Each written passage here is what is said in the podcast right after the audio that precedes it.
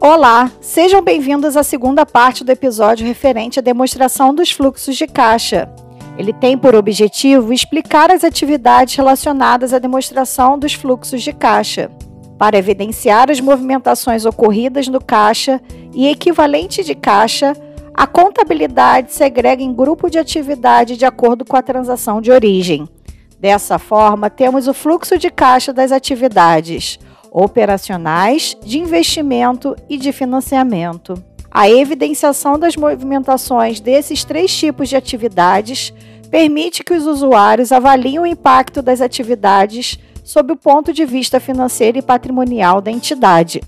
Por esse motivo, é muito importante a adequada classificação das transações ocorridas no caixa e equivalente de caixa, a fim de trazer clareza e transparência à demonstração dos fluxos de caixa. A soma do caixa gerado ou consumido em cada uma das atividades gera a variação total de caixa e equivalente de caixa do exercício, que reflete o saldo de caixa e equivalente de caixa demonstrados no balanço patrimonial. O fluxo de caixa das atividades operacionais representa os pagamentos e recebimentos derivados da geração de lucro das operações da entidade. Está ligado diretamente às transações que ocorreram na demonstração do resultado do exercício e no balanço patrimonial da entidade em um determinado exercício. Dessa maneira, os aumentos do fluxo de caixa das atividades operacionais são originários das receitas e das movimentações ocorridas no ativo circulante. Por exemplo, venda de mercadorias ou prestação de serviços à vista e recebimento de clientes oriundos das vendas de mercadorias ou prestações de serviços. As diminuições estão associadas às despesas e às movimentações no passivo circulante. Por exemplo, aquisição de matérias-primas ou mercadorias à vista e pagamentos diversos a fornecedores de mercadorias, matérias-primas e serviços. O fluxo de caixa das atividades de investimento é constituído pelas entradas e saídas de caixa e equivalentes de caixa relacionados com os ativos realizáveis a longo prazo, investimento imobilizado, intangível e ativos financeiros e instrumentos de capital e instrumentos de dívida não classificados como equivalentes de caixa.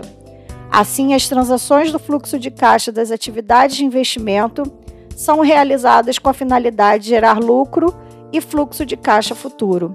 Por exemplo, recebimento proveniente da venda de ativo imobilizado, intangível e outros ativos de longo prazo é uma transação que aumenta o fluxo de caixa das atividades de investimento enquanto a aquisição à vista de ativos imobilizado, intangível e outros ativos de longo prazo diminui esse fluxo de atividade.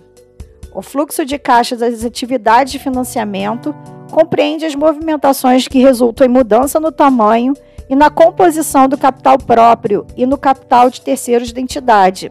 As operações nesse fluxo estão relacionadas com as transações registradas no passivo não circulante e no patrimônio líquido, Assim, a análise do fluxo de caixa das atividades de financiamento permite que a entidade identifique o caixa necessário para manter o seu negócio a longo prazo. Por exemplo, recebimento referente à emissão de ações ou outros instrumentos patrimoniais aumenta o fluxo de caixa das atividades de financiamento, enquanto a amortização de empréstimos e financiamentos reduz esse fluxo. Não esperava que esse podcast ficasse tão extenso e durasse tanto. Por isso, farei a parte 3 da demonstração dos fluxos de caixa, que contemplará os dois métodos utilizados pelas entidades. Afinal de contas, o podcast é conta em 5 e não mais de 5. Espero que vocês tenham gostado. Até a próxima!